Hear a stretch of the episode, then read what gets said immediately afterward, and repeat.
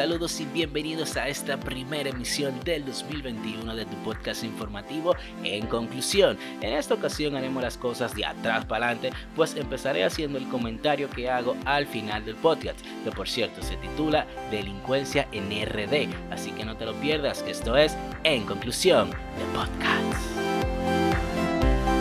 Pues bien, mi gente les cuento que prácticamente desde que yo inicié con esta cosa de, montar bicicleta, eh, siempre quise hacerme de una GoPro para documentar la ruta, algo así como muy personal, porque yo monto aquí en la, capital, como que, o sea, nada, nada así de, esos ciclistas que se van por los montes y esas cosas, sino algo muy, como muy personal. El punto es que cuando me hice de la GoPro, eh, estuve haciendo exactamente lo que quería, documentando, paseando por la ciudad, etcétera, etcétera, etcétera. En un momento dado yo me encuentro otro ciclista y yo creo que él ni siquiera me saludó, sino que simplemente me dijo, tú con esa camarita y tú lo que estás buscando es que te atraquen. Y yo, imagínate, yo nada más me reí porque, ¿qué iba a decir? Eh, ah, pero espérate, antes de eso, eh, en lo que llegaba la GoPro, yo había comprado un aparato que, se que usan mucho los motoristas, principalmente los que están haciendo delivery, que ponen como que enganchan el celular para ver el mapa y esas cosas. Uno como ciclista lo usa para la aplicación y ver los kilómetros que ha hecho y toda esa pendeja. El punto es que justamente eh, otro ciclista se me acerca y me dice, mira, yo tengo un amigo que le quitaron el celular, un motorista le quitó el celular usándolo así y así que ten cuidado, o como que ten cuidado donde tú lo usas. Y yo como que, ok. claro, no estoy hablando como tiempos consecutivos, sino como así, alternado. Eh, porque otra, una amiga me escribió otro momento dado y me dice que ella, que yo le recomendara algún sitio donde poner un, tintado al carro que yo había comprado. Yo le dije que no, que, que, no le pusiera tintado al carro porque ella era nueva, ella está aprendiendo a manejar ahora, que es mejor tener como la visibilidad bien. Y entonces me dice, no, no, no, no, no, no, yo no puedo, yo no puedo. Yo tengo que ponerle el tintado al carro, porque es que tú sabes que estos delincuentes cuando ven que una mujer sola que anda en el carro se, se aprovechan y lo limpia vidrio y jodienda. Entonces, ah, y, también con otra compañera, eh, un grupo de amigos, yo recuerdo que yo había sacado mi celular y ella dijo como que mi celular le traía malos recuerdos porque ese fue el que ella le quitaron. Unos delincuentes le quitaron ese celular eh, de entre los senos. Y de ahí, cuando ella dijo eso, pues surgió una, una, cadena de comentarios. Éramos como cinco personas, si no me equivoco. Y cada uno tenía una historia de que había sido asaltado o tenía un familiar directo que le habían robado algo. Entonces, como todas estas cosas, y pum, pum, pum, pum, pum, pum, llegué a, esta fecha y me dejaron pensando. Eh, como que ve acá, pero en República Dominicana somos 10, como 15 millones de dominicanos. No tengo el dato exacto, pero son como 15 millones de dominicanos oficialmente. Y prácticamente lo que yo siento es que hay como 14.500 millones eh, dominicanos malos y 500.000 dominicanos buenos. Porque ¿cómo es posible que si se supone que los buenos somos más que los malos, prácticamente todos los buenos hemos sido atracados? O sea, digo, a mí personalmente, gracias a Dios, no me han atracado ni nada de eso. Bueno, sí, me robaron, me sacaron un celular, pero fue, fue algo muy, como, como muy minimizado para lo que se ha visto, que hasta te matan por un celular. El punto es que prácticamente todo el dominicano ha sido víctima de un jodido asalto, una, algún acto de delincuencia de alguna manera, de alguna índole. Y eso me deja pensativo, o sea, ¿cómo es posible si se supone, como le dije anteriormente, que los buenos somos más que los malos, ¿cómo es posible que todos, vamos a decir, hemos sido atracados o la grandísima mayoría hemos sido atracados? O sea, que nosotros estamos haciendo qué? O sea, literalmente nuestro día a día se basa en, en, en, en tener la psique que nos van a atracar, que hay que tener precaución por atracarnos. O sea, no hay que, no es que vamos a tener un golpe de suerte, que vamos a tener un gran día. No, no, no, que cuidarse de los malditos delincuentes. Porque inclusive también recuerdo eh, que eso iba hablando con otro compañero que, él decía que él no sacaba el celular en la calle. Ellos iban a encontrar en un sitio, no íbamos a encontrar en un sitio. Y él no contestaba el celular, no sabíamos dónde estaba. Cuando él llegó, él dijo que él no saca el celular en la calle justamente por eso, para que no pase un motorista y se lo quite. Entonces, es como que maldita sea, mano. Y entonces, o sea, todo nuestro maldito día a día se basa en, en, en unos malditos delincuentes.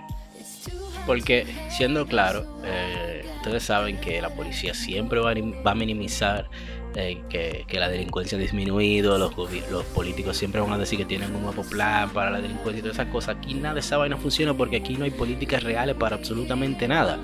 Aquí lo que es mucho bla bla bla y, me disculpan los políticos que escuchan este podcast, pero es una realidad, o sea, reto a cualquiera que me muestre un plan efectivo que haya funcionado en algo, en lo que sea. No lo va a ver. O sea, aquí se va la luz, no llega el agua bien, la recogida va a ser un desastre. O sea, aquí todas esas cositas así fundamentales, aquí ninguna funcionan. Y si uno busca publicaciones de periódicos, siempre se están inventando un plan nuevo para prevenir cualquier disparate de vaina y nunca resulta. Entonces, estamos conscientes que la policía no puede con la delincuencia de aquí, pero entonces, ¿qué estamos haciendo nosotros? ¿O qué podemos hacer nosotros? O sea, estamos condenados a, simplemente a tener un día a día de que, como dice un meme, que la mujer, eh, como que la mujer no tiene que ser valiente en camino a su casa, lo que tiene que ser libre, al igual que los hombres, o sea, porque yo tengo que tener, porque yo tengo que tener miedo, porque yo no puedo sacar mi celular en la calle libremente, o sea, eso está mal. O sea, está excesivamente mal y no parece cambiar. Lo que quiero llegar al punto de este podcast es como que, o sea, como que vamos a hacer. O sea, nos ganaron el pulso hace mucho, eso se sabe. Pero ¿qué estamos haciendo para revertir eso realmente? Hace mucho yo leí, y ya con esto voy a terminar. Yo leí un comentario en Twitter hace mucho que en verdad en el momento me hizo gracia, pero se me ha quedado en la psiquis, honestamente. Yo creo que si yo llegase a una función de esa, lo implementaría aunque la iglesia se ponga en contra. Y el cosa decía como que a los delincuentes lo que hay que hacer, en vez de, tirarle a una cárcel a mantenerlo, es ponerlo como en una, en una cosa de esta, yo creo que se llama una hoguera, Digo, digo, hoguera no, porque eso es para más gente. Eh, tiene diferentes nombres, se le conoce como tirapiedra, resoltadera, una gomera. La vaina es que es como para pa, tirar, generalmente aquí en Dominicana se le conoce de otra manera, pero yo creo que todo el mundo me va a entender si yo digo una, una tirapiedra. Eh, ah, bueno, una catapulta, yo creo que sería el más, más genérico. El asunto es una vaina de esa, pero gigante para personas que esté ahí donde están los muelles en el malecón, poner una vaina de eso, varias de esas, y a tú el que haga lo mal hecho, tirarlo para el mar, ondearlo para allá para el mar.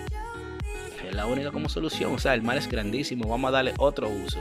Tirar gente para allá, el que se salve, pues nada, se le dio su segunda oportunidad, pero si no, alimentar a los tiburones y toda esa vaina, porque es que como que no hay forma de qué vamos a hacer. Y yo lo voy a poner más sencillo, podemos pues simplemente, eh, todo el que haga lo mal hecho, agarrar un helicóptero de las Fuerzas Armadas y nuevamente tirarlo a todito para el mar en un lugar profundo de tiburón y que se lo alimenten, porque no, no, no nos suman absolutamente nada. Honestamente, eso de la de, de, de, como de la redención, eso es uno en un millón. Y al final lo que nos están haciendo mucho daño, porque cada día las cosas están excesivamente peor. Y nada, a continuación, el resumen de noticias de esta semana.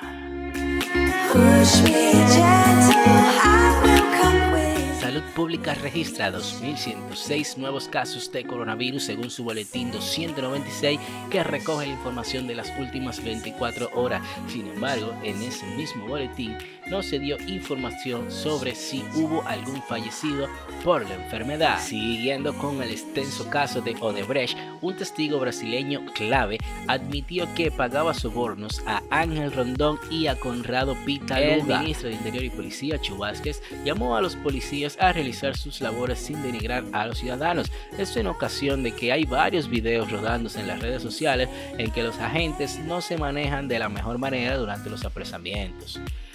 Y bueno, como opinión personal para Chubasquez, si así es que usted piensa detener los denominados atropellos contra la ciudadanía, ya yo vi. El gobierno a través del Ministerio de la Administración Pública ordenó que todos los empleados públicos a partir de mañana lunes 11 salgan a las 3 de la tarde y que el 40% de los mismos que no sea esencial para la función trabaje desde sus hogares. Y por último, recordar que mañana, lunes 11, también inicia el nuevo toque de quedas con las variaciones de que las personas tendrán hasta las 8 de la noche para llegar a sus hogares de lunes a viernes y hasta las 3 de la tarde los fines de semana. Esto ha sido todo por este día. Nos veremos en una próxima ocasión. Bye bye.